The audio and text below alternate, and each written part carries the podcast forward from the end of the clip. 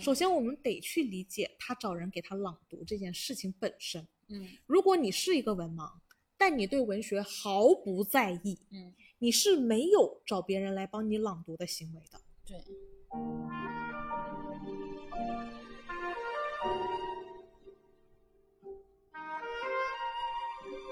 我们今天看了电影《朗读者嗯，这部电影改编自德国的一部小说，在德国还蛮出名的。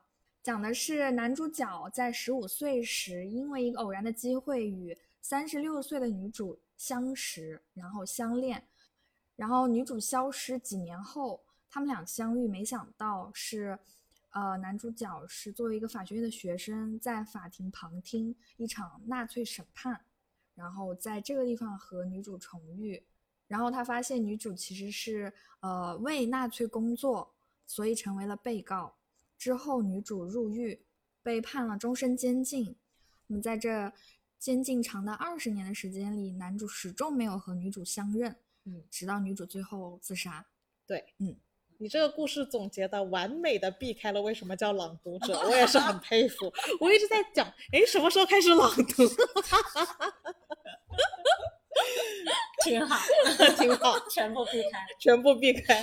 对，但其实事儿真的就是这么一个事儿，嗯只不过当中有一个很重要的媒介，嗯就是关于朗读者这个概念，朗读这个概念，朗读这个概念。我觉得这个可能跟我个人看这个电影的哦感情有关。我可能觉得这件事不是那么重要，哦可能因为对女主来这就是苗苗 get 不到。哦，对，因为对女主来说，我换个人也可以给我朗读啊。嗯，那倒也是。我先问一下大家看完这部电影的感受嘛？嗯，因为我这是第二次看《朗读者》嘛，然后第一次看的时候，我现在还隐隐约约记得我们第一次看这部电影好像是五年前。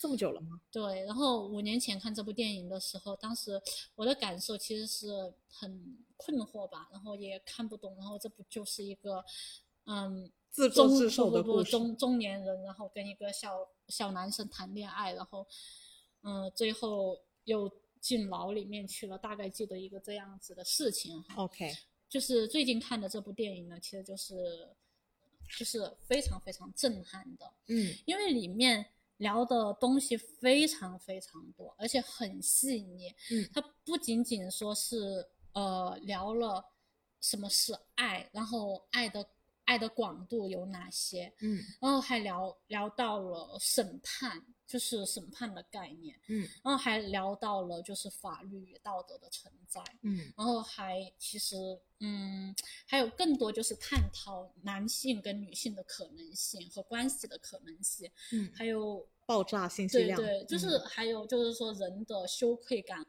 那你看完是什么感受呢？就是不理解，无法理解。嗯，就是你看，跟他刚刚描述第一次看的感受，对我是嗯真的无法理解女主她的，选择吗？是的，是的，嗯，就是包括她的从开始到后来的变化，然后最终导致她做这个选择。嗯嗯就是，但是从我站在男主的角度，我是可以理解的。嗯嗯，因为我可以看到他的呃稚嫩蜕变，然后到嗯软弱、嗯自我，嗯我是可以理解他的这一路的选择和心理变化。但是女主我是无法理解的。嗯，嗯，那那你觉得他们俩之间爱情靠谱吗？不靠谱。好，就这部电影呢，我觉得它首先对我来说是一个很复杂的电影，它是个嗯很复杂的电影。我我准备了无数个问题，我们嗯将随着无数以无数的问题追问的过程中，我们把这部电影再捋一遍。嗯嗯男主角，你们觉得他是一个有心理有问题的人吗？他有什么障碍吗我没有觉得他有问题啊。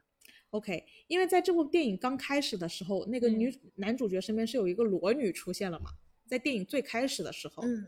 呃，男主角身边的女人一开始就指出了男主的一个问题，就是说嗯。有没有女人能跟你待到足够长，长到能了解你？嗯。那就这里其实无形中是反射出了这个男主角他没有办法跟任何女人长久，嗯。同时他显得不在意别人的感受，嗯。同时他难以透露自己的心声，嗯。就是这个男主角的心墙是很建的很高的那个心理防线，嗯有点社交障碍嗯的那种方向啊。嗯但很明显，他不是一个天生的心理、精神上的心理障碍，而是后天导致的心理障碍。嗯，那整个故事从这里开始了之后呢，其实他就回忆起自己童年得病了的一段时光。嗯他当时就是得了那个黄疸病，然后就在路边呕吐。他的时代背景呢是在二战德国投降后的十年后，嗯是男主在男主角回忆童年的时候，背景的画面都是在建房子，那就很明显是一个重建中的德国。嗯嗯，呃，十六岁的男主角因为得了黄疸病，在大街上呕吐的时候，其实整条街上是很也是比较冷漠的，大家都很忙，大家都忙于重建德国。嗯只有女主当时作为一个三十多岁的女人，帮助这个生病中的小男孩回家，这是他们初相识。那在这个男主角病好了之后呢，他妈妈就就说你应该去感谢当时在街上帮助过你的那个女人。嗯他就拿了一朵花，拿了一束花，找到了当时帮他的这个三十多岁的女人，就是本片的女主汉娜。在跟他道谢的过程中，他说了这么一句话：“他说，我这三个月，我本来想来的更早，但是这三个月呢，我一直病在床上，我连书都读不了，嗯所以才拖到现在才能见你。嗯当时在他讲到书这个问题的时候，女主角眼中的神色眼睛都亮。眼睛都亮，很明显是有点不一样的感受嗯。然后所以提出了说，我跟你一起走，嗯就是他从这一刻才想进一步的可能跟这个男小男孩多认识一下，嗯然后就叫他在走廊里等他，他要换衣服。十六岁情窦初开的小男主呢，就偷窥了他换衣服的样子。嗯那这个暧昧的气氛一下子就从这个十多岁的少年和这个三十多岁的成熟女人之间突然就爆发了起来。嗯但是当下那个小男孩是落荒而逃的，但殊不知小男孩过两天又去见他了。我觉得这个一开始有点霸王硬上弓，谁？女女主对男主。你觉得他是故意换衣服给他偷窥的？哦哦，这样的，哦，这是一种色诱。勾引，对对对，因为听了那个书的相关的问题嘛。嗯，不吧，我觉得感觉就是单纯上的，先勾引一下。就单纯对他产生了肉欲。对对，好，反正在这一次之后，那个男主角虽然当时吓跑了，因为被他被发现他在偷窥这个女人换衣服，嗯落荒而逃。嗯但是没两天又回来了。嗯这一次回来，那个进展就是就是这个车速就很快了啊，嗯就重新到他家门口找他。这个时候他就顺势提出了说：“你我楼下还有两桶炭没拿上来，嗯你去帮我拿吧。”结果小男孩在弄炭的时候，把自己搞得一一鼻子黑，一身炭灰，就说：“不行，你得洗个澡。”嗯洗澡这个概念一出来，他叫小男孩脱衣服，就嗯就是脱的精光的那种。那可是一个已经十六岁的男孩子哦。那在这个成熟女人的注视下，他就很害羞的躲进水里。嗯他本来很害羞的站起来，殊不知那个女的已经是以全裸的姿态拿着围巾等着他。嗯这里是我要抛出来的第一个问题：这个女的嗯一开始就打这个男孩子的主意嗯，还是说这个男孩子打这个女的的的主意？哪个先是吗？，对从我的角度的话，我觉得是小男孩先的。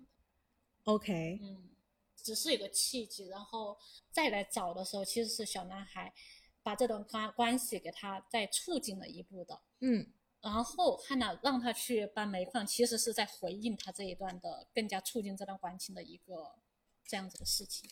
给给人感觉宏观来讲是像一个巴掌拍不响，对，嗯就是两边都有想拍的心，对但可能拍的不见得那么同频，或者说角度不太一样。我觉得心动的起点还是女主角听到了书，哦嗯可我可以理解他嗯会听到就是书这个概念心动哈，嗯，但是这个心动在我这里不足以促成他跟这个小肉体上的关系。对我是很赞同的。对，嗯因为那种心动，其实从后面的故事回忆当中，他可以为任何一个会读书的人去做这方面的心动。OK，但是发生肉体上的关系，我觉得我这里他其实不是，OK，嗯，嗯，就是他一定要两个巴掌拍才拍得响，但是两个巴掌拍的其实是不同频的。对对，非常不非常不同同频的嗯因为女主角呢，她可能是作为一个寂寞的人，嗯嗯然后听到了读书这个高光点，她第一次稍微有一点心软了。然后在她换衣服，她换衣服这一块，我倒没有觉得她在故意勾引他，这个肯定还是男男孩子，就是说我故意勾引你，你你不躲在那儿看，你也就看不到了嗯。但他还是看了，也就是说，我觉得这里又是属于男孩子那边的巴掌鼓的响了点儿。对，那这个时候，他其实两边的巴掌都已经开始鼓起来了，只是没鼓在一个点上。那第二次，当这个小男孩再去的时候，这一刻我们就有了那个把巴掌鼓在一起的底确实鼓机会了。确实鼓在一起是我上过课了，老师我要实操。嗯然后这个巴掌就鼓起来了，嗯然后就这里就开始诞生了呃这个呃老牛吃嫩草的一段恋情 啊，也是这个小男孩的初体验吧。嗯，我觉得只是肉体的关系。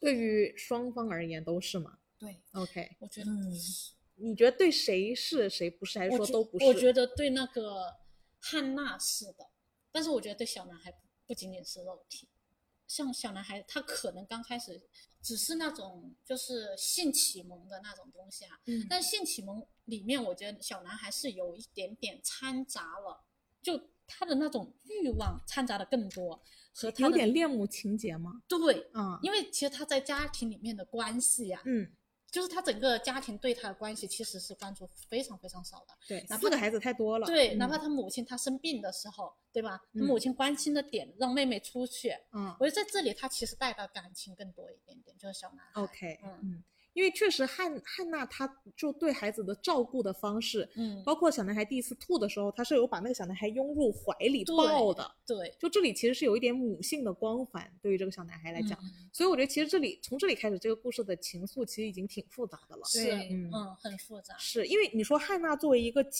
寞的女人，她大可以找任何一个男人做同样的事情。我在这里想问一嗯、问一个问题啊，好，就是你觉得就是汉娜注定她会发生这一段关系的起点在哪里？就还是读你觉得书是读书那里对是吗？我肯定不是。对，你是哪里？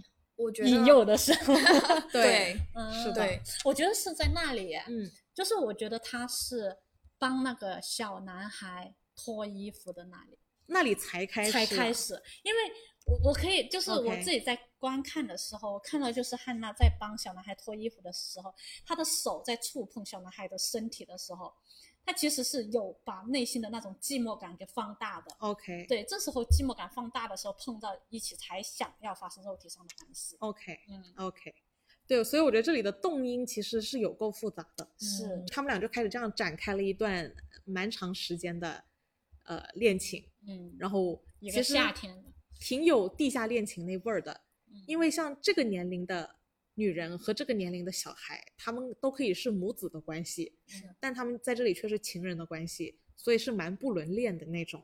其实，在这个电影的发展过程中，在这个地方就已经有一个关于本片主旨的伏笔，嗯。是在小男孩上课的过程中，嗯。上课老师跟他们讲西方文学的时候，嗯提到了这么一句话，我要先把这句话念出来，作为我们待会要讨论的一个原点。对嗯，呃，老师上课的时候说，西方文学的核心在于保密的观念，嗯可以说人物的性格整个是建立在人们之间未能公开的某些信息之上。嗯所以其实探究那个背后的目的到底是什么，那个目的有可能是自卑的、自嗯豪的、羞涩的、嗯狂野的、嗯恶劣的。嗯但是人物真正的个性就是隐藏在这种未公开的信息上。嗯当时因为这个这句话出现的特别早嘛，所以放在这个关系当中，我们会以为这段不伦恋是那个不能公开的秘密。嗯我们会认为这两个人物性格是建立在这种地下恋情、嗯不伦恋上的。但其实随着故事的展开，我们发现远远不那么简单。嗯嗯，那随着他们俩开始问出彼此名字，他们当然就想进一步的更了解彼此了。嗯那我觉得这里其实是有一次吵架是很有意思的。嗯，汉娜女主角在本片刚开始的时候，他是作为一个售票员售票员电，车嗯售票员，小男孩为了给他惊喜，就故意去他售票的列车，嗯但是上车了之后呢，却没有直接坐到有女主在的第一节车厢，而是嗯坐到了第二节车厢。嗯女主也回头看到小男孩没有选择第一节车厢，而选择了第二节车厢，嗯各在两节车厢度过了那一趟行程。嗯然后回家之后，这两个人大吵了一架。嗯吵架的内容我觉得特别有意思，嗯就是女主角认为男的害怕别人认出他们俩认识，嗯男的对女主角生气的地方跟他一模一样，嗯就是说我坐第二节车厢，你为什么不走过来跟我认识？难道你怕别人认识，别人知道我跟你认识吗？他们俩吵架的原因是一模一样的，两个人都生气彼此，嗯两个人都气对方没有来自己的车车厢。嗯这场架呢，我觉得在小说里面，因为我去看了那个呃原著小说，我觉得在原著小说里面对男主个人的心理活动描述的更多一些。嗯那我觉得就特别有意思了。男主角说，在这一场架之后，从此就被打败了，因为当时吵完这场架之后，那个女主角叫他滚啊、男主角滚了半个小时，在外面哭了半个小时就回来了。他从选择回来的那一刻，他当时在小说里对自己的描述是这样的，我觉得这是很细腻的地方。他吵输了这场这场架之后，从此就再也吵不赢任何一场架了，因为他永远会是向他低头的，他怕伤他的心更多，嗯所以是他先回头道的歉。嗯，当时就问了他三个问题。狂飙的那个高启强那个演员嗯有专门评价过凯特温斯莱特在《朗读者》里面的演技，因为这也是凯特温斯莱特拿影后奥斯卡影后的作品，就是那个高启强。张颂文认为这一段是非常难演的，就是男主角问了他三个问题，第一个问题是我对你不重要吗？第二个问题是你能原谅我吗？第三个问题是你爱我吗？凯特温斯莱特在这三个问题一句话都没说，只用点头和摇头的方式度过了。但其实这个这三个问题，我估计男主角问了一辈子，这场架基本上成为了困住男主角的梦魇。嗯，首先，你们觉得这个男主角对女主角重要吗？重要了。在这个在电影进行到这里的时候，我觉得是不重要的。OK，我们两个的观点如此不同，嗯是吧？对，一直不同呢。嗯嗯如我们在后半段看到的一样，他确实是，也许在这之前或者嗯在这之后会找不同的人来给他朗读。嗯啊，我觉得这个就是时间节点，可能两个人的缘分在这里。但嗯是你要说女主有多么看重他，在这个时这个节点上，我觉得并没有。就是说谁朗读其实都可以，只是是恰好是他。对，OK，个人觉得，就是女主从他们开始问了彼此之间的姓名开始，女主是那种情感，无论是爱也好，还是说其他的情感哈，嗯她的情感其实是在加深的，嗯。也是就是慢慢的把自己的那份内在的爱意向小男孩去表达，也希望在小男孩身上得到更多的回报。嗯然后他们在电车上，女主生气的一个点，其实她自己的防备心跟她后面不愿意暴露自己是一个文盲有很大的原因，是。就是她既想要得到男男小男孩情感的回馈，但同时也不希望小男孩离她太近，因为离得越近的时候，越容易暴一暴露呃暴露他是文盲自己的秘密，这是他心里的秘密。但是嗯。他对情这方面，他们两个的情感需求是能够吵架哈，他嗯。也其实也是很生气的，嗯。能够很生气，能够问出这样的问题，其嗯。实说明小男孩在他的心里面，嗯。就已经占据了比较重要的位置了。OK，嗯。因为在这个呃小男孩疯狂每天和这个女的上床的过程中，嗯，就渐渐的发现女主角很喜欢听别人念书，然后男主角每次来跟她上床就会带一本书来读给她听嗯。他们本来的流程呢是到了先洗澡，然后上床，嗯然后开始朗读给这个女的听。嗯但是在我们刚才说吵完那场架之后，嗯女主角从此就把顺序变成了先先阅阅读再上床。嗯这里我觉得优先级就再一次的被亮了出来。男主角在小说里面还有一个描写的很有意思的地方，他说他每次去是硬着去的，念书就塌了，然后洗澡又硬了，然后又可以继续再战，很 真实，很像他这个年纪的很。像他这个年纪的人。但我觉得从这个顺序的改变的角度来讲，在跟他们这个吵架和跟他们后来的很多行为之间是有很强关联的。对，他宁愿压抑自己，也得要把这个女的捧着。也就是说，这个女的对这个男的改变的是很大的，这里已经做了一个很好的伏笔了。嗯嗯，我觉得这里非常微妙的一点就是他们两个的关系的变化。是的其，实我们从前面看，就是男生跟女生的关系的链接其实是有两个链接的，嗯一个是朗读的链接，嗯一个是情感的链接。这两个链接其实是完全分割开的。嗯也是后面就是女主把它分割开了哈，就是说是朗读先开始还是信先开始？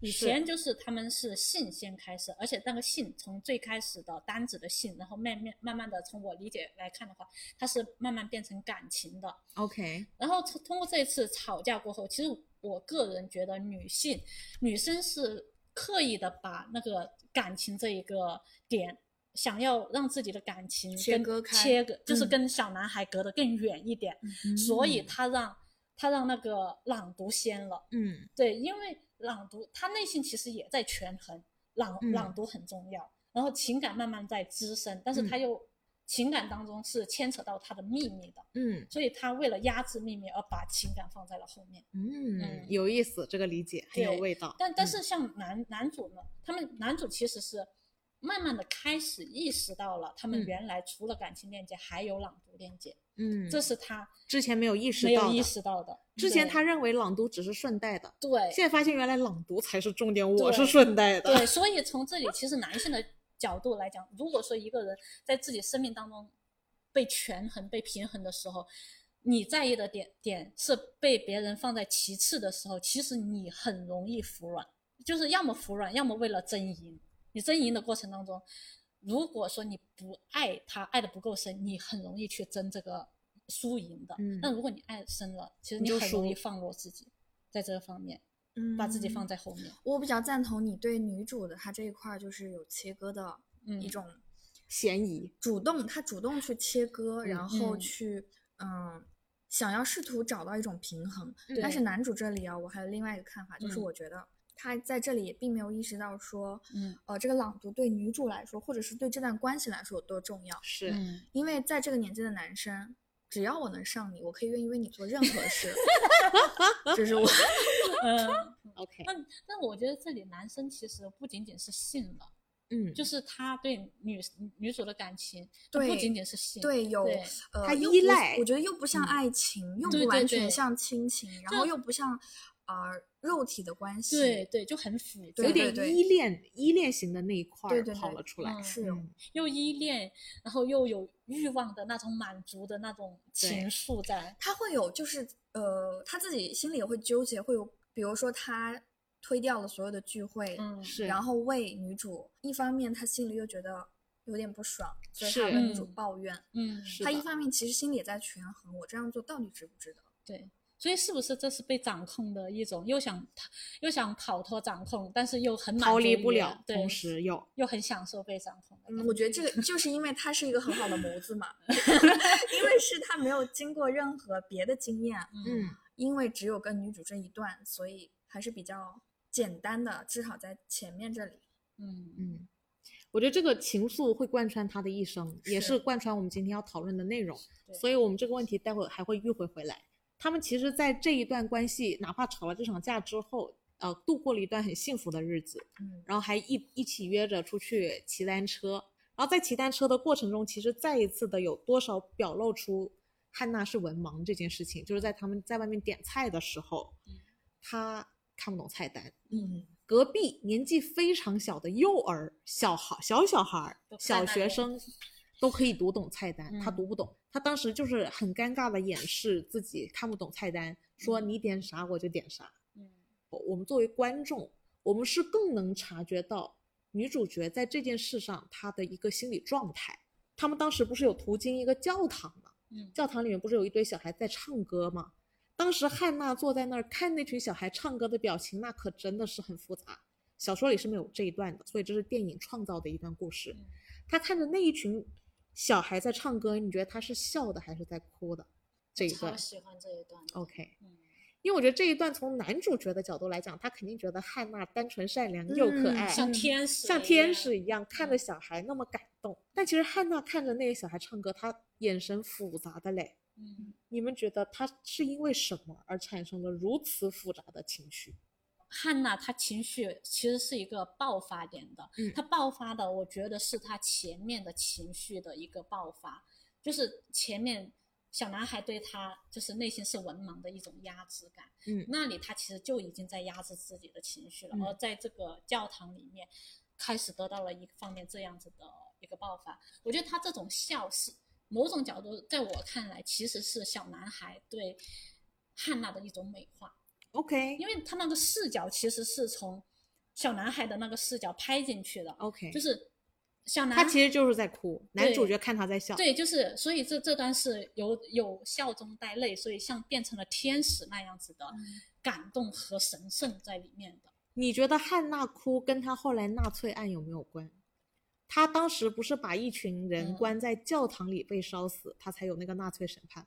哦，我觉得没没没有关系，哦，你觉我也觉得得没有关系。哦，你们你们也觉得没关？好好好，那我们先往下走。因为我觉得嗯以他的那种程度是连不起这些东西的。嗯我觉得在嗯这里，他们俩出行这里是我认为，包括他，就像你刚才说的，我觉得就是一个爆发点、临界点。嗯就很有意思的是，当我想要燃起对你的爱意的时候，我发现我看不懂菜单，嗯然后我的那个好像那一点小火苗就被那个熄灭。嗯然后当我想要燃起，又有点那个是心动。你说你给我写了一首诗，嗯我有点心动，但是我又反应过来，我们不识字，嗯又被浇灭。嗯我觉得这这就是这样的一个一次一过程次的导致我嗯对 OK，哎，这个理解也挺有意思的。对，行，那我们先往后走。那其实，在这次美好的郊游后，他们也还算度过了一段不停的朗读各式各样的名著、美好的时光。嗯但是其实，因为这个男的很明显有了这些经历之后，不管他的文学造诣还是床上的造诣，都给了这个男的平 添出了一点魅力。嗯这种魅力也引发了年轻的女生对他的关注。嗯那其实年轻女孩出现之后，我觉得男主角虽然还是会选择按时按点回去见汉娜，嗯但是内心也是有一点动摇的。他已经在权衡了。他已经在权衡了，他一直都在权衡，其实，对，但他每次权衡的结果还是会去汉南的，嗯这样会让这个男主角觉得我为你做了好多。嗯嗯那其实这里我觉得已经在为两个人接下来的关系节奏、嗯这些事情都依稀落下了分离的伏笔，嗯就是那些小裂痕们。嗯但其实这这些乍看小裂痕背后的动因都是很严重的动因。嗯，因为他作为一个电车售票员，做事很严谨，德国人那种一丝不苟，非常严谨，非常完美做的，就得到了上级的重视。嗯上级这会儿呢，就说要把他调去做管理员，就是嗯上层。结果他听说别人要把他安排做上层，他就跑了。嗯嗯他落荒而逃的原因，其实通过后面的剧情我们知道，就是因为上层要签字，嗯他是文盲，他当不了上层。嗯他一旦坐上层，就会被人发现不识字这件事情。嗯所以他虽然得到了升升职的机会，他居然跑。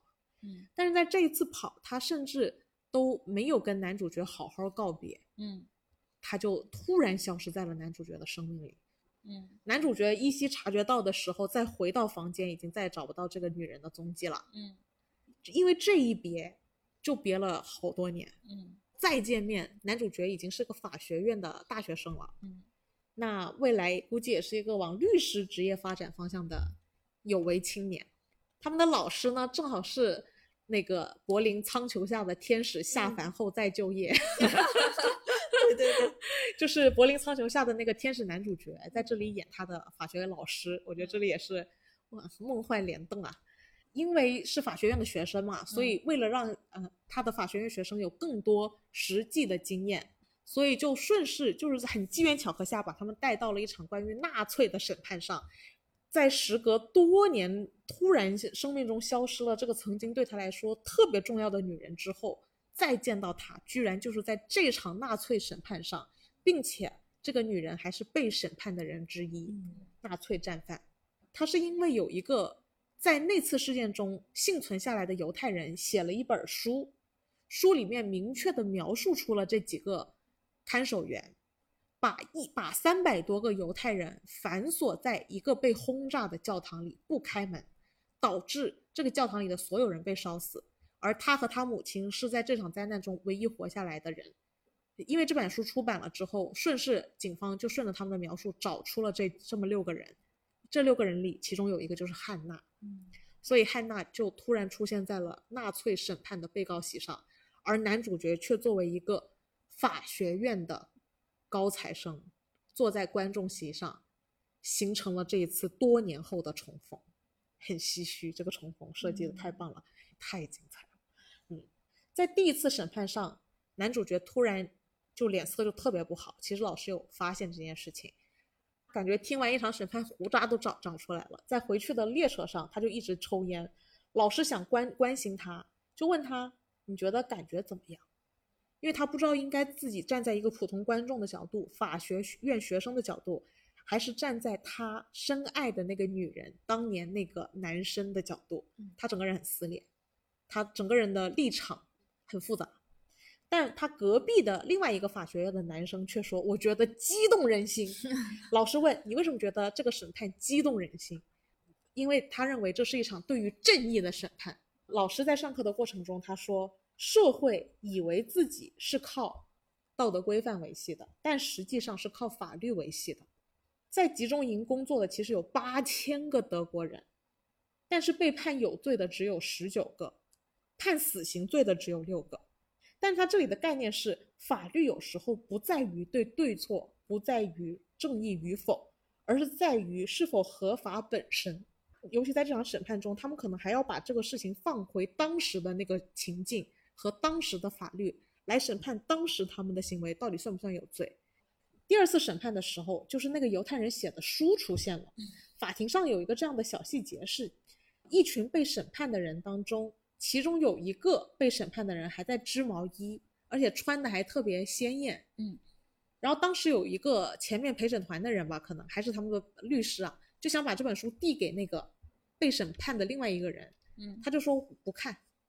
然后这个时候视角给到了男主角，也就是说，这个这个女的不重视这本书这件事情，只被男主角注意到了，因为只有他真正的在意嗯这场审判。嗯那其实反倒是不识字的女主很重视这本书，嗯嗯但非常讽刺的事情是，这群事不关己、高高挂起的这些人，最后、嗯他们其实全程都很松散、很不在意的样子，嗯反而女主角是全程最在意的那个人，然后最后、女主角也是最后被甩锅的那个人。嗯你会发现在这场审判中，汉娜的表现其实是挺有意思的，就特别老实。嗯她只要对自己做过的事情，她都供认不讳。嗯，那她每次在真诚的讲自己真的干了什么的时候，那群本来毫不在意的被审判人才紧张起来。嗯那其实最后这群事不关己、高高挂起、很冷漠、麻木的这一群被审判人，嗯他们后来全部都是把锅和脏水都丢到了汉娜这个真诚、嗯真实交代自己过往干了什么的人的头上。那我觉得这里其实就很玩味了。社会道德，我觉得本身是一个很理想的词汇嗯。在这场审判当中，大家展现出来的那些面，比方说纳粹就该死，比方说他的法学院学生觉得这是一场正义的审判嗯，觉得所有呃当时参与过纳粹的德国人都应该集体自杀，这是道德嗯规范。然后真诚的人不得好死，冷漠麻木泼别人脏水的人最后得的刑罚比较少。那我觉得这里其实是伏笔了，对，一个问号嗯。所以我觉得这里其实它是绑定了我们刚才讨论的那个关于社会道德意识和法律之间的较量。那为什么老师认为社会规范是维系不了社会稳定的，而法律可以？哪怕它是狭义的，它需要修正和迭代的，但它的修正和迭代也不完全是建立在社会道德意识上。嗯因为这个时候的社会道德意识是很极端的。德国输了之后，全世界对德国人的恨是到达了蛮离谱的一个程度，但你也不能说这些人就是错的。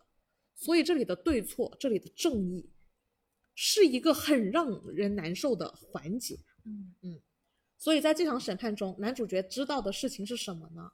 知道的事情是女主角也叫其他人朗读了，为女主角朗读了的这些人，恰恰是被这个女的宋俊集中营杀死的人。嗯所以我觉得这里对于男主角来讲的心情很复杂，尤其是那些人是死了，那我是不是还侥幸逃过死劫？你当时没有那个权利弄死我，你只是逃了，可能放过条生路。我觉得男主角这一刻的心情啊，很复杂。这个时候，所有那些被审判的其他人就开始泼他脏水，要确认他的笔记是不是跟当年的那个笔记一样。他宁愿承认自己是那个坏人，只为了掩盖自己是文盲这件事情。那男主角在刚才的震惊之余，现在就更震惊了。然后在这两个震惊结合他们过往的那种种案例，嗯他推测出，他终于推测出，汉娜是文盲。嗯他为了不承认自己是文盲而选择终身监禁，嗯接受其他纳粹给他泼的脏水。这就是让我本片最无法理解的地方。你觉得不值？是的，有那么重要吗？就是他对文字的这种自尊和自卑，复杂的情绪超过了他的生命，可以说是。嗯，嗯其实我觉得这一段蛮汉娜·阿伦特的平庸之恶的，嗯嗯因为法官是有问他，你为什么要选择关锁上那个教堂呢？你为什么就不能把他们放出来呢？我在等你的回答。就女主汉娜说，这里没有什么可回答的，因为答案显而易见，我只能锁着门，不然他们冲出来就没有人维维维持秩序的稳定了，那会一团大乱。为了不一团大乱，为了维持社社会的秩序，为了维持你们看守员的职责，你就放任三百个人被烧死吗？嗯，这里是个价值观很对立的问题，但是在汉娜眼中，这是一个答案非常明显的答案，嗯因为他不可能把他们放出来，这就是他当时要要求他的工作职责。我觉得这里的事情其实是非常有趣的，无论是汉娜也好，还是说男主也好，嗯，我觉得是回应了电影刚开始的那句话，嗯，一个人的所有，你对他的诠释，其实可以通过一个人的秘密就可以解开。是，对，他是文盲，这个文盲不仅仅建立上对文文字的不理解，嗯他其实他的世界是非常小的。嗯他同时，他对社会的规则也不理解，嗯他对他做的所有的事情，他对一一份工作的责任心在哪，嗯或者是对一份工作是否涉及到人的生命，或者是嗯生命的重要性，这些所有的词汇他都是不理解的。嗯所以他的生命其实是非常非常小的。这里也可以说，道德和权利，他的其实道德其实很多时候是非常狭隘的，嗯或者是他的法律的这方面的见识是非常狭隘的。反而他的这个空间是很小的，嗯而他的秘密是他唯一的羞愧心之大，嗯，而是他内心的内在的边界感。所以他去维维系他内界的世界的时候，他的这个边界感是越来越在放大的，而他外在的建立是越来越单薄的，所以他需要去维护自己内在的这一这份边界感，把它维护的很好，不然的话，他其实认识自己的边界在哪都不知道了。，OK，嗯，同时我觉得在这这里面，男主其实就是通过汉娜的秘密嗯在了解他，嗯嗯，对他的了解就是进一步的放大了。嗯而在这一次审判当中，不仅仅是诠释了汉娜的秘密，同嗯时也产生了男主的秘密，而把男主的这一个秘密在这个过程当中给放大了的。，OK，嗯，男主同时他其实内心也，我觉得他跟汉娜是一样的人，他也不愿意向外界去透露自己的秘密到底是什么。就是从汉娜的角度来讲，嗯，首先我们得去理解他找人给他朗读这件事情本身。嗯如果你是一个文盲，但你对文学毫不在意，嗯，你是没有找别人来帮你朗读的行为的。对，之所以能变成汉娜羞愧和痛苦，是因为他在他最爱的那个问题上嗯最缺失。那对于男主角后来形成这个愧疚的点是，汉娜这个女人本来是他最爱的女人，嗯但这个女人却做了最恶的事情。这里等于汉娜最最爱文学，但是她是文盲，嗯就是我最爱的东西变成了我最恨的东西。嗯这个故事是发生在德国二战后的十年，嗯讲的是战前一代和战后二代，它其实影射了整个德国人对这一次战败的羞愧。我们一直是站在战胜方或者德国以外的其他国家在指责德国，嗯但是对于德国人民来讲，我最爱的祖国做了最恶的事情，德国人民怎么想？羞愧吧。我觉得它这里的嵌套结构的概念就在于，我最爱的东西变成了我最恨的东西，这里的撕裂感导致我开不了口。全德国人民在德国战败，并且背上了屠杀种族灭绝这样子的恶名，全世界的人民当他们面对德国人的时候的责难，他们整个德国战后二代一代是都得背负着这重压力，要很多年以后才能洗掉，大家才能淡忘。我觉得这里它其实是一种很漂亮的结构嵌套，它通过男主角的嵌套解释了女主角的嵌套，解释了全德国人民对于战后的心情，是很羞愧的，嗯是很痛苦的。如果不是因为爱，我根本不会这样，我付不出那么大的代价。如果我只是一个文盲，你还记得我们看那个《痛苦与荣耀》里面不是也有个文盲吗？他就可以简单的叫那个小男孩教他读书，因为那个男的最爱的是画画，不是识字，所以他可以轻松的开口叫那个小男孩教他识字，嗯他没那么在意这个问题。偏偏是因为汉娜，她我们其实全程可以看到汉娜对文学有多么关注。她是一个可以听书听到痛哭流涕，她是一个对文学真的非常投入情感，就像我觉得每一个人，他其实会天然对自己的祖国有一种情感。他首先是他最爱的女人，然后他做出了烧死三百个犹太人这样残酷的事情，强烈的矛盾，这种矛盾就卡住了男主角的喉咙，让他开不了口。那我觉得全德国人民在二战后也是这种状态。德国人自己对德国人战后心情的描述，只有男主角，因为他对汉娜是唯一真正在意的人，他是当事人，他不像别人是旁观者，他在其中，因为他在其中，所以他比别人更在意这件事情，所以他是全程尽可能的想要理解，他努力的会比别人更努力的想要理解。所以他跟老师交流的时候，他当时已经发现了汉娜其实是个文盲。他能答应，是因为他不想承认自己是个文盲，因为这件事情对他来说很重要。他掩饰了一辈子，他逐渐意识到的。老师问出了这个答案的时候也很吃惊。在电影里面，他说的是：“如果你们这一代人不能从我们这一代人学到什么，那这一切又有什么意义呢？上一代做了什么，会给下一代造成很深刻的影响。真的没有人能站在两者之间彼此解释。”那到下一代很有可能就重复上一代的错误，而不是站在上一代的肩膀上前进。男主角他站在了一个很撕裂的点上，他应该尊重汉娜的个人意愿呢，还是应该尊重真相呢？还是应该尊重群众的意志呢？还是应该尊重法律的意志呢？因为这会导致不同的结果。他如果要尊重事实，他就应该去告诉所有人听他是文盲。那这里就严重的跟汉娜个人的意愿违背了。事实上，这个男的还在这期间，为了想要理解女主角当时为什么这么做，因为那是他最爱的人。如果不是他最爱的人，他可能不会想去理解。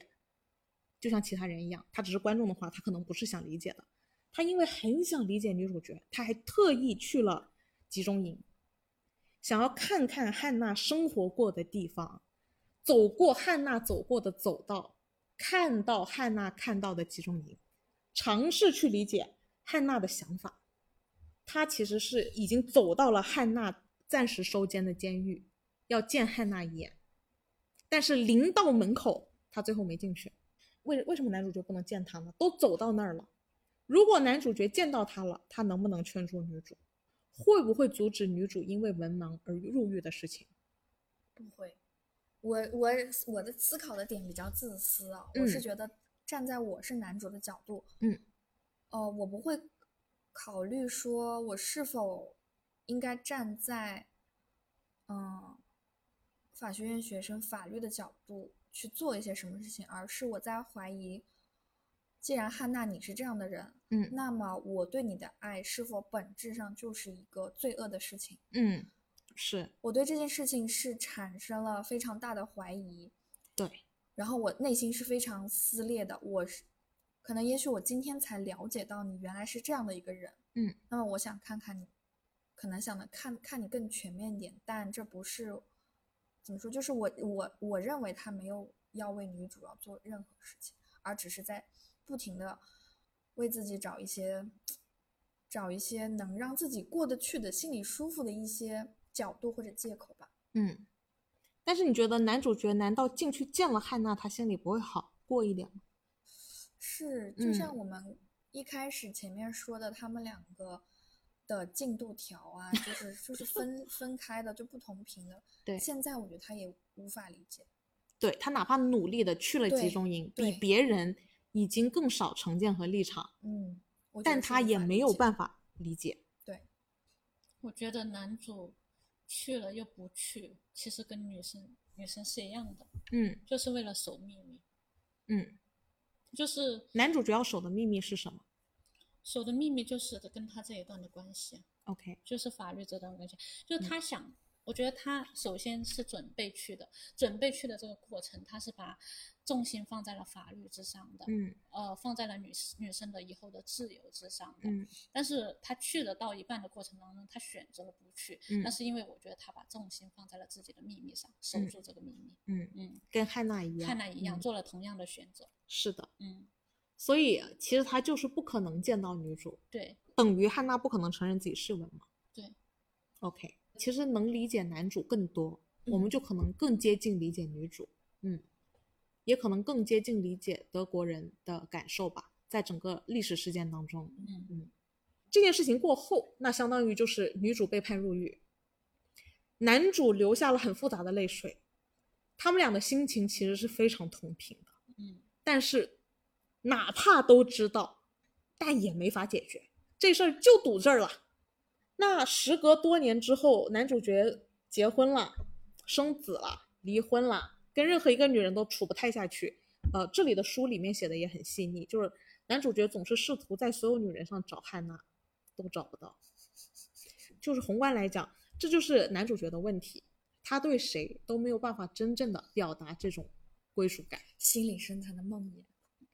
没错，因为不可分割。如果他不是你最爱的人就没关系，嗯他如果不是你家德国祖国，你作为一个路人旁观者也没有什么太大关系。或者是说我曾经爱过，曾曾经最爱的。对嗯，如果我不在意文学本身，我是个文盲一点都没关系，我肯定不会选择，哪怕不承认我是文盲，我都要入狱。我肯定会选择承认我是文盲，我不要入狱，对不对？如果我对文学毫不在意，不理解，还不理解哦，于是说我会偷偷去学呀，嗯，我可以让我偷偷学，然后惊艳所有人。原来我是识字的，这这里后面也会 call back 回来，就是男主角为什么不能放下这个女的呢？德国为什么当时会走上走上这条路呢？为什么德国会走到那一刻？我觉得和汉娜一直没能偷偷变强，最后 吓惊艳所有人是一个道理。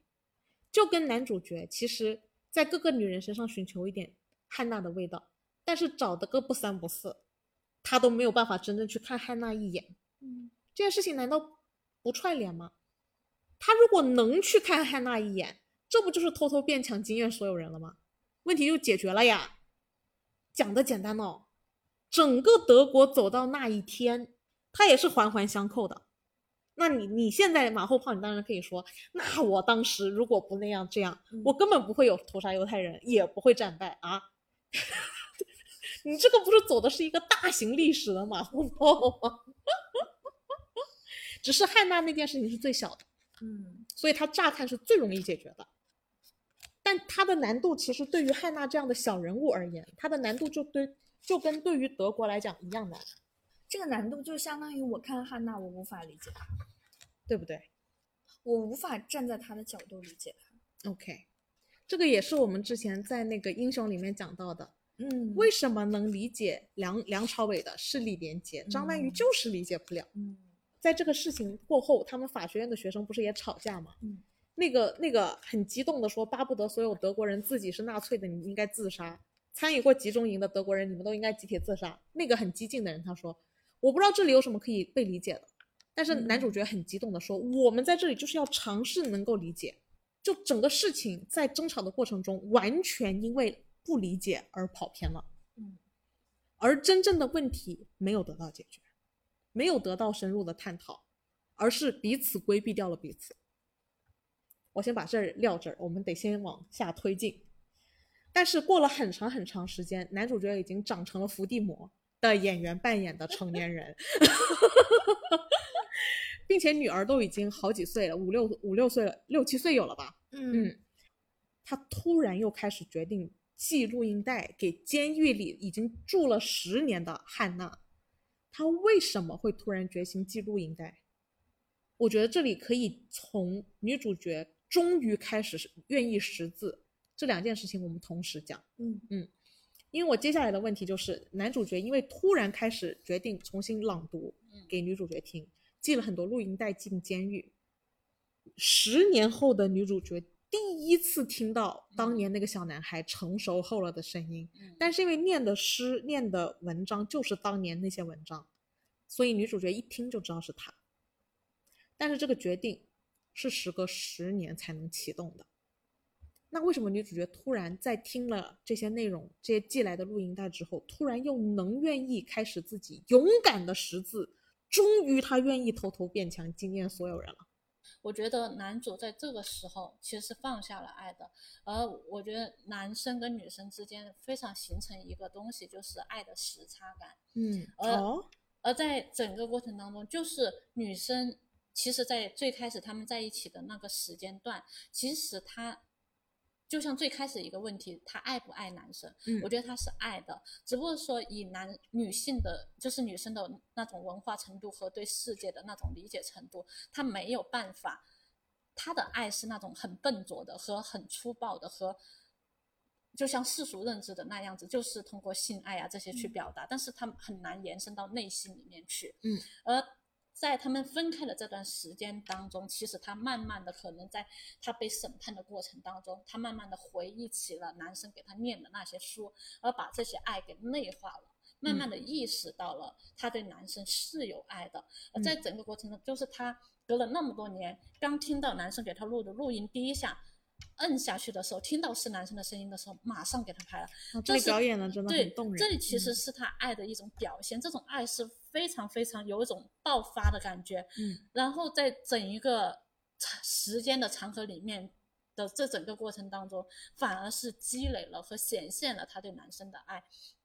只不过说刚开始面对这份爱的时候，嗯，因为有亏欠感，嗯所以会显得很慌张，嗯。显得不知道该怎么面对。但是在嗯。这一刻，他同样也是开心的。嗯。开心的是，这个他觉得这个男生对他还是爱的，嗯。哦，我应该好好的去面对这份爱，所以嗯。这时候爱反而成了他的一个动力，嗯。而不像是最开始一样，爱成了他的一把枷锁。，OK，嗯。你觉得呢？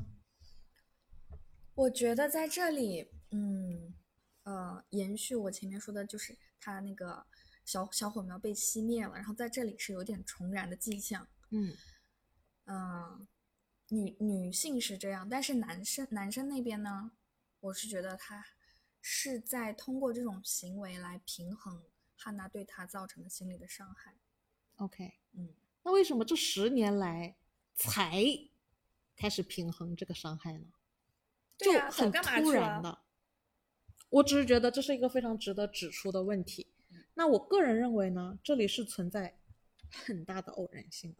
嗯，从男主的角度来讲，嗯从汉娜的角度来讲，这种偶然性是，啊、如果我作为一个很羞耻承认自己是文盲的人，嗯我要能学写字，我一定要能达成刚才那个偷偷变强中的偷偷，嗯我不会大张旗鼓的嗯，我得很隐秘的。那我觉得这种隐秘是要有契机的。这个契机呢，就是他寄来的是录影带，嗯而且啥别的屁话没说，从头到尾就只是读书。那我其实在这里，他那个他就勾连出了一条很简单的线索，就是很水到渠成的，因为他什么屁话都没说，所以我只要找到这本书，他怎么念书就是怎么样的。这里是很容易一一对应的，我觉得这里在那个很偶然的天时地利的基底下，创造了操作的契机。我觉得男主角也是契机，就他这十年来都想躲避，都想逃离那座城市，但是他发现所有的问题给他造成了越来越大的问题，还给所有人造成了伤害。嗯，那他终于回到了这个城市，是他的那个小女儿说出了他的一个内心隐藏的想法，就是他想回家，嗯他想回那个一直没敢回、躲避了那么长时间的家。但是他到了这个家的氛围，他排山倒海，排山倒海到夜不能眠。那我干啥呢？这里又是一个偶然的契机，嗯我就录吧，没别的了，没别的可干了。他那个汉娜在监狱里也是，你都给我寄过来了，都水到渠成摆在我面前，我没别的可干了，我没别的选择了。嗯我觉得这里是一个值得指出和思考的问题。我觉得随着挖掘能更深，但是时间有限，我还有很多问题。今天真的，嗯，那个，所以我觉得还是先推进，我们可以看能不能 call back。当女主角开始很费劲，其实我觉得她写呃学写字的这一段，我看的也是很感动。尤其是我对比小说，嗯、男主角第一次收到汉娜的信的时候，他说他他描述汉娜的笔记，描述的让我很感动。他说汉娜的笔记不像小孩子的笔记，幼稚不连贯，但是那是因为笔在手，我随心所欲。嗯而汉娜的字，她的那种歪七扭八和小孩子随心所欲的歪七扭八不一样，而是她的每一笔都特别用力，嗯仿佛要把纸都划穿。哇，我觉得这里这里的文笔写的可真的是很好。然后再对比凯凯特温斯莱特在电影里的表演也是这样的，也是表现了汉娜对写字的渴望的力度。没错，她是很用力的，而且她不是像小孩那样能够随心所欲、自由自在的，他是很不自在，你看他是要自己给强迫自己的，给自己建建立的心扰到底有多重？这是就是天然在这一刻，他才能全面接纳自己，接受自己。我觉得他更多的是他要推翻自己已经建立的。嗯，文章里面有写，他写的那个字是嗯，他是要对抗自己阻力，他的每一笔画都要克服自己，嗯，他才能。哎，我在嗯想一个问题哈，嗯这如果我们从更坏的一个角度去想，嗯男主其实有点想惩罚女主，嗯，就是他用女女生的弱点，就是文盲这个弱点，反而就是我去惩罚你。惩罚就是惩罚，它它有两面性，它有嗯好的一面，也有坏的一面。嗯，就是坏的一面，好的那一面，就像淼淼，就是成了淼淼那个契机，我要偷偷学习，然后惊艳所有人，嗯所有人。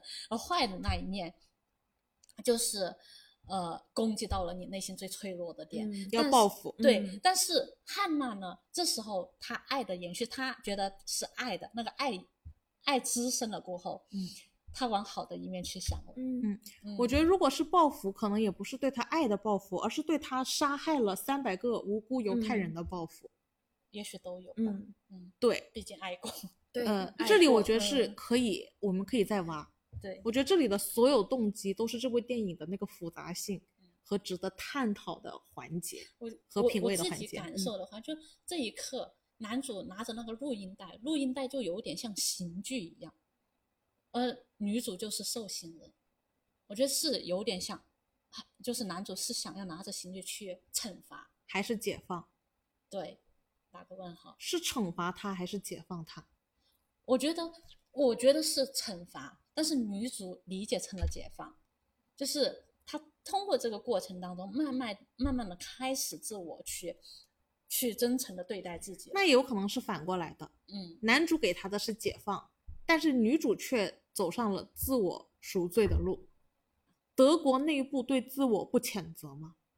但他难道就不对抗外部对他的谴责吗？嗯，但是我对抗外部对我的谴责和我自己对自己的谴责之间，它是同步，它是并发的，他是挣扎的，也是想逃离的。对啊，这时候我觉得男主同时他代表外在人，同时他也代表德国人呐、对啊，嗯，这就是很很复杂的地方。对对对，嗯，就是哪怕外界人其实也是他在攻击德德国人的时候，他其实也是在攻击自己，拿着刑具在贬斥自己。嗯嗯，对。然后女主角不是很努力的给他写了信吗？但嗯是男主角一封信都没回，对，但却很好的保留了汉娜的每一封信。嗯为什么不回信呢？他其实是没料到女主会学字的，所以他在看到汉娜会写字了的时候有被吓到。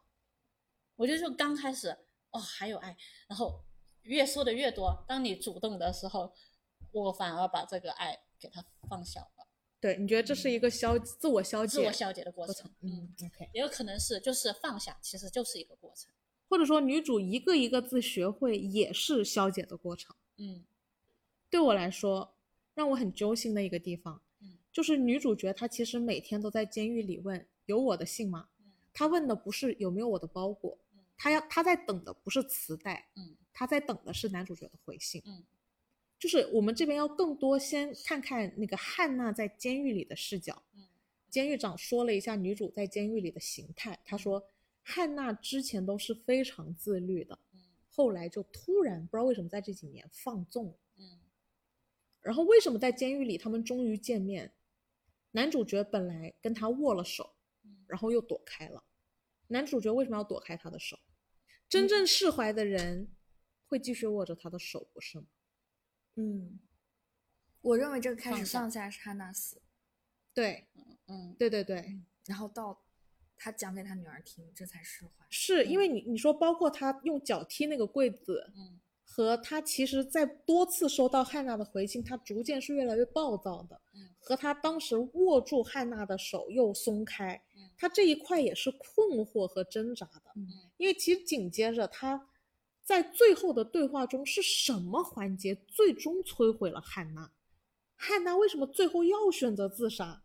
她都已经用识字了，你都偷偷变强，但是你没有惊艳到你想惊艳的人，嗯搞到你偷偷变强好像也没啥意义似的。嗯然后最重要的是，这里又出现了高启强对凯特温斯莱特的一段表扬。嗯我之所以要这么讲的原因是，我觉得张颂文完全讲出了我对这一段表演被打动之处的要点。嗯就是在最后的这这番谈话，就是手本握住又松开之后的那一系列对话当中，聊完了之后，男主角转身离开，嗯凯特温斯莱特就站在原地，突然之间就好像有断线风筝一下子的那一瞬间，就好像我张颂文形容的特别好，他说汉娜本来活着，好像就是有什么就很像后面有很多根线扯着，让她撑到现在。嗯这一刻，他身后的所有线像一下子断掉了一样。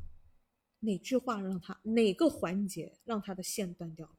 嗯他说他其实是更喜欢别人更对他朗读，嗯嗯，但是男主的回馈就是不再为他朗读了，而且是为了租了房子，其实就完全把他隔隔开了他的生命。嗯嗯，女主是想觉得他更喜欢别人为他朗读，嗯这更喜欢别人为他朗读吗？还是更喜欢男主为他朗读？嗯，这是一回，这是个很重要。的问题。，对，嗯就是我觉得他跟前面所链接起来的，就是就是从我最开始说他收的那封呃录音开始，嗯我觉得那里是见再一次就是把汉娜这段时间她她的生活很乱，嗯我觉得是也是她的爱的一种表现。嗯她她重新才才开始建立他的爱，面面对他的爱的时候，嗯她的爱其实是非常乱七八糟的。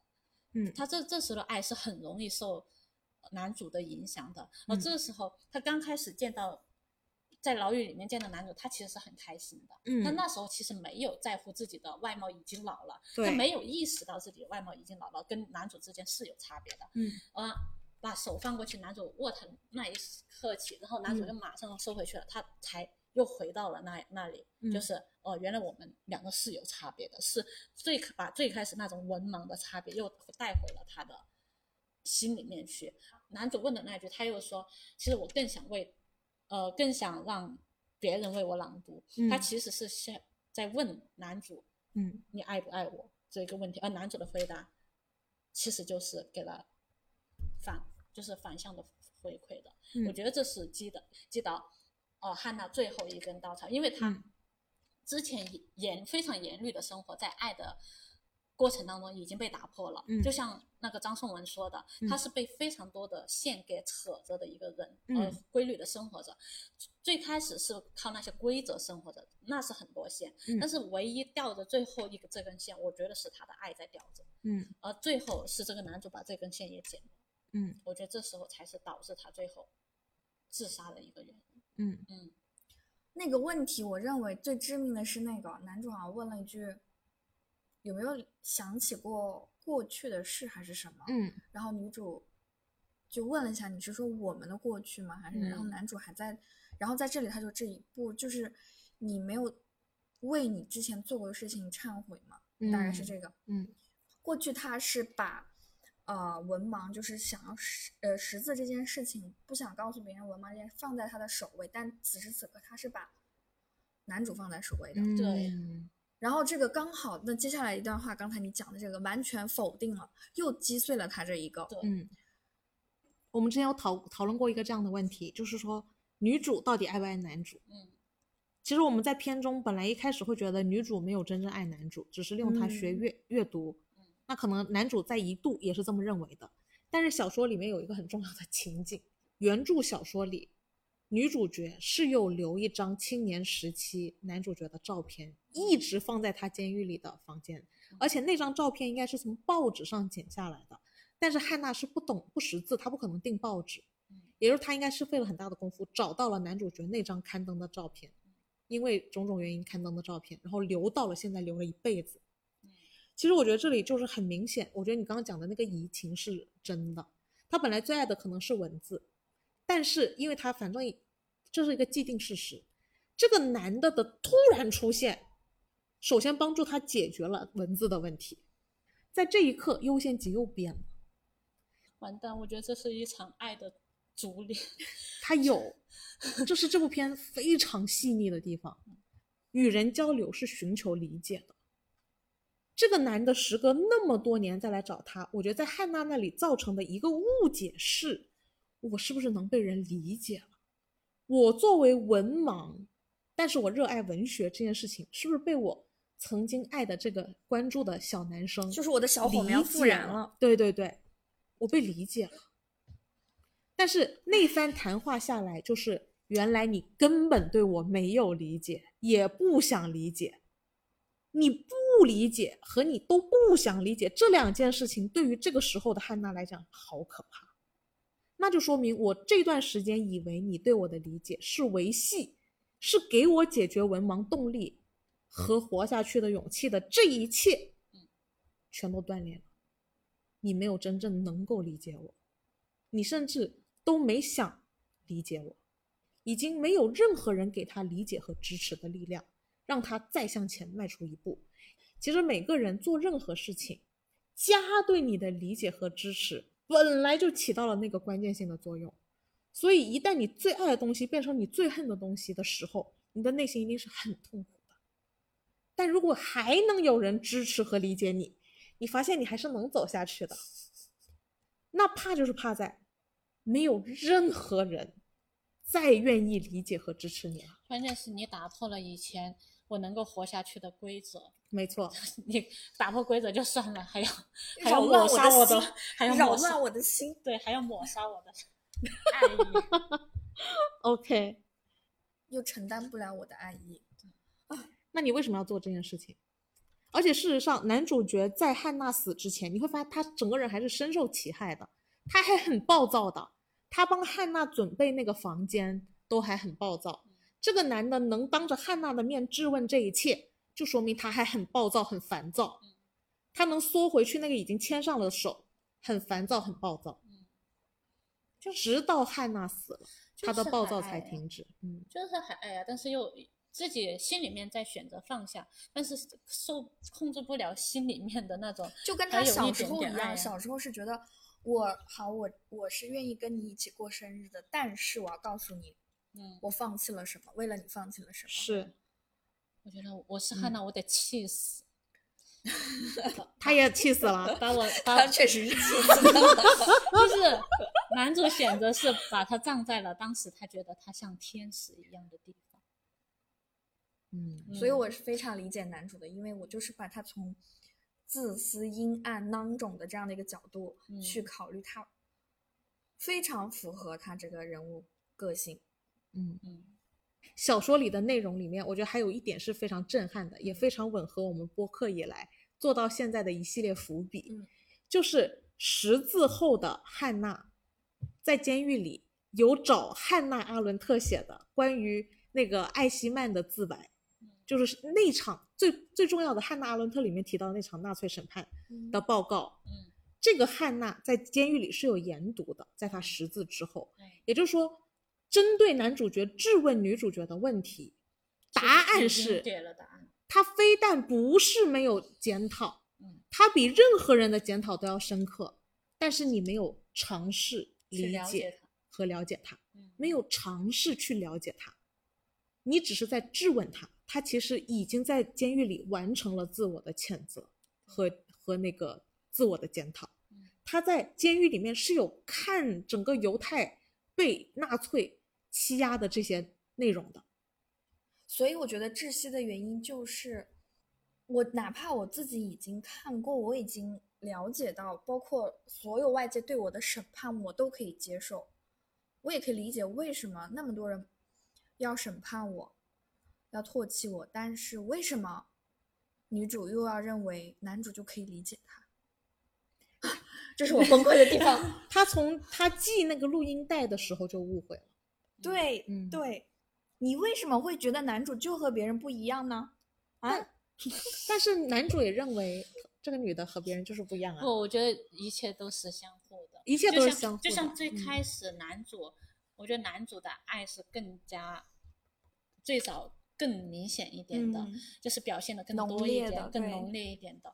在这个过程当中，其实男主也跟你想的一样的问题，就是说问问问那个问题，为什么你就不能对吧？理理解理解我多一点，那怎么？我觉得爱的更多的那个人对对方的需求是。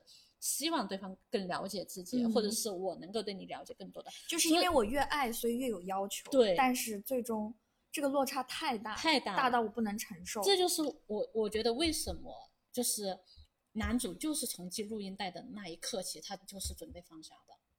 我觉得这里有歧义，但是我能理解你的意思。嗯但是我觉得，难道这种挣扎，你放进家这个概念、家国这个概念，你不觉得很难办吗？你就是流着这个亚洲，你就是流着中国人的血嗯和长着中国人的脸，嗯，这就是你的家。你你哪怕换了国籍，你也逃不开这个事实，你是摆脱不了的，你是摆脱不了的。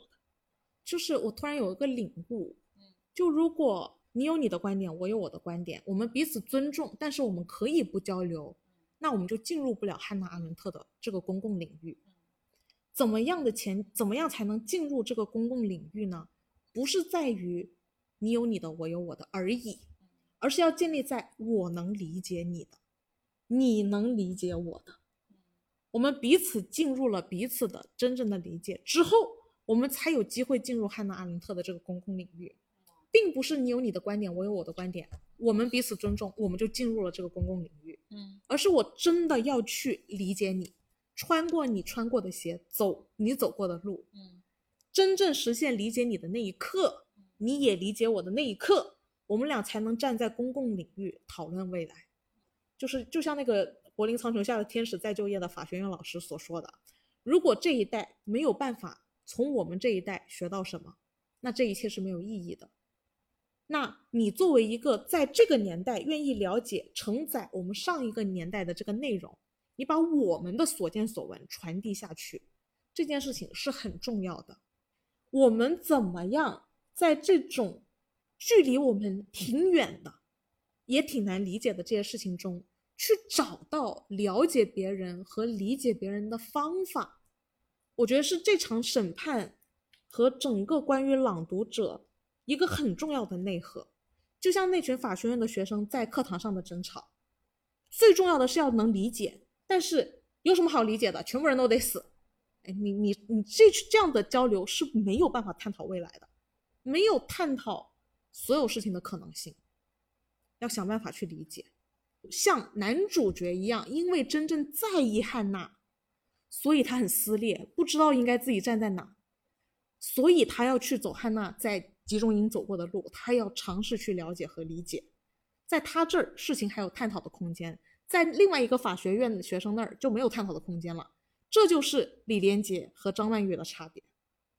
张曼玉就是站在了那个没什么好讲的，李连杰他两边两边走过，走过赵国人的路，走过秦国人的路，只有这样他才有机会实现能理解梁朝伟说的话。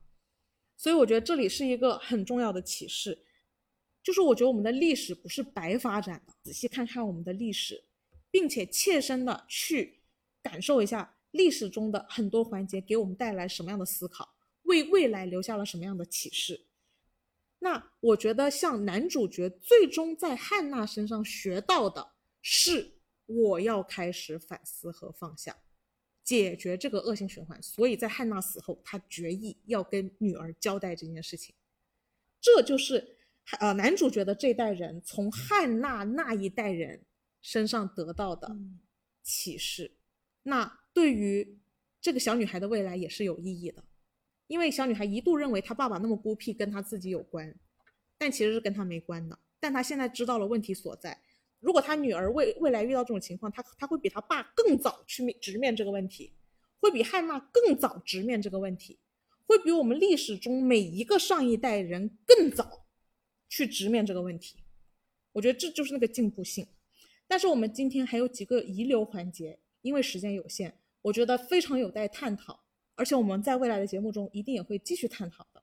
首先，维系社会稳定的到底是正义、真相、个人意愿、社会稳定、人伦道德，还是什么？这个将会是一个非常重要的话题。汉娜，其实她可能早识字早解脱，但是因为当时的天时地利人和和他的契机，就像任何一个有偶然性的天时地利人和一样，他就是因为种种天时地利人和，他错过错过又错过，那到了一定程度，他就变成了一个我不能承认的事情了。他错过了所有能解决那个事情的节点。他很小的时候肯定有机会的，但是很小的时候可能就是女性又没有地位啊，德国社会又动荡啊，也没有人在意你喜不喜欢文学啊。然后又一战又二战，因为汉娜是一个典型的，她前面是二战，前面是一战，后面就是二战了。她应该就是一战后生的，然后没二十多岁遇上了一二战，她这一生，她跟那个动荡的历史背景关联性是很大的。但偏偏她又在那样的年代那么喜欢文学，她是有那个偶然性的。你要想她的历史背景，这是她当时没有办法。你说在战争期间，她她怎么办嘛？她那个。他当时在那个集中营找别人给他朗读的时候是二十二岁，他前面就是一战重建，他哪有学习的契机？他又不是什么这种世家文文学世家，但他偏偏又对文学那么热爱，你说他能怎么办嘛？他其实仅仅能做的就是找人帮他读了，那这已经算是他在夹缝中那一点火苗。其实，在某种意义上，我觉得深陷平庸之恶的人，他也有他可怜之处和他的无奈之处。无奈和无知没有办法。无知对无知也是很重要的。呃，因为我们当时在隐秘的生活，那个能反抗平庸之恶的人，能做出他那样的事情的人是少之又少的。你当时不也说了一句很好的表达吗？你怕你意识不到那样是对的。我对你这句话印象真的非常深刻，因为其实你恰恰讲出了汉娜这个本片女主角的一个情况。她之所以没有办法更早偷偷变强，惊艳所有人，是受制于当时那些时代一二战的背景，但同时他又挡不住他对这件事情的爱。这里形成的矛盾呢，我们总以现在我们自己的处境去理解他们，其实是不对等的。就像那个法学院的老师说，我们不能以现在的法律审判他们当年犯下犯下的错。如果我们要以现在的法律审审判黑奴时期那虐黑奴的那个土地主，其实对土地主也是很不公平的呀。我们想想这个问题。那我们今天就先聊到这儿。下一部电影我们决定看一九五七年的黑白老电影《十二怒汉》。嗯，好，那我们下周见啦，拜拜。